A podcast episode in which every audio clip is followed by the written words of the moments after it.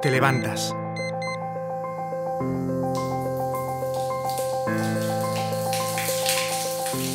Una ducha. Quizás un café.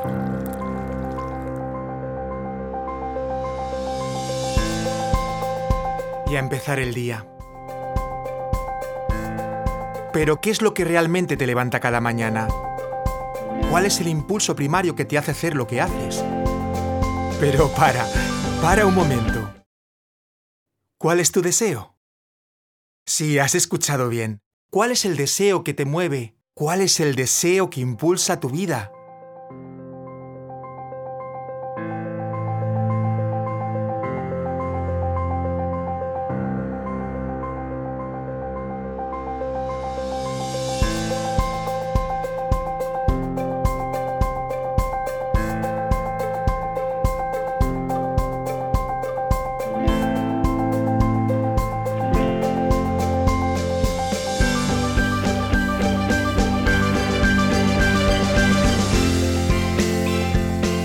Posible que no tengas una respuesta. Pocas personas lo saben.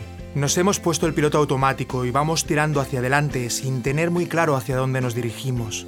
En otros casos, la respuesta puede estar distorsionada. Estamos constantemente bombardeados por mensajes que nos venden algo que no queremos en realidad y tampoco necesitamos.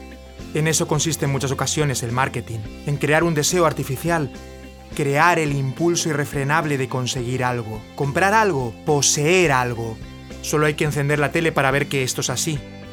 Los niños y las niñas son las víctimas más tiernas de este ataque y el agredido nuestro deseo. Y es que el placer en muchos casos es el origen de las decisiones que tomamos. Nos movemos para conseguir placer o evitar dolor. Así de básico. Esta dosis de dopamina dura poco tiempo, por lo que tenemos que volver a buscar el placer rápidamente.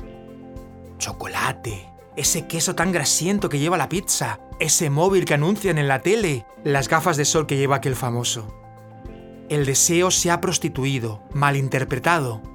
En muchos casos tiene un componente negativo asociado a alguien caprichoso o egoísta.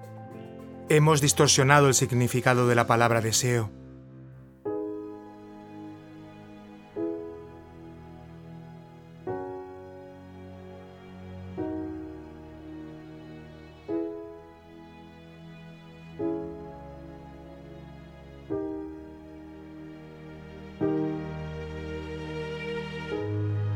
Qué difícil es escuchar tu propio deseo en una sociedad como en la que vivimos.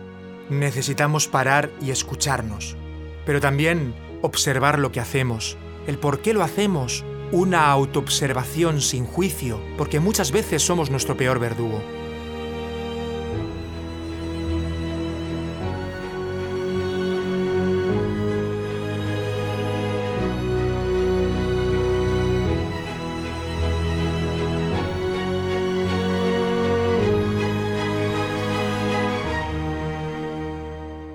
Camino Sensei, el podcast.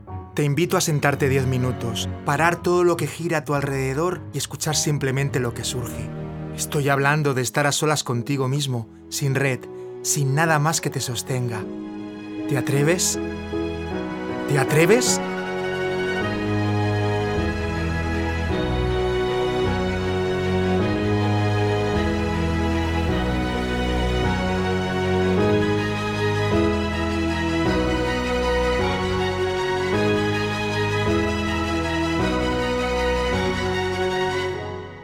Soy Miguel del Olmo y ayudo a mamás con hijos e hijas en edad preescolar en el camino de la crianza, a conocerse mejor a sí mismas, a entender mejor a los demás y a moverse con mayor fluidez para que disfruten más plenamente de su cuerpo, de su familia y de la vida.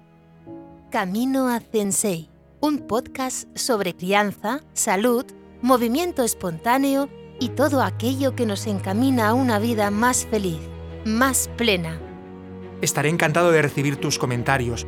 Lo puedes hacer al mail contacta arroba migueldelolmo.com o en los comentarios del post del capítulo en la web migueldelolmo.com. Hasta pronto.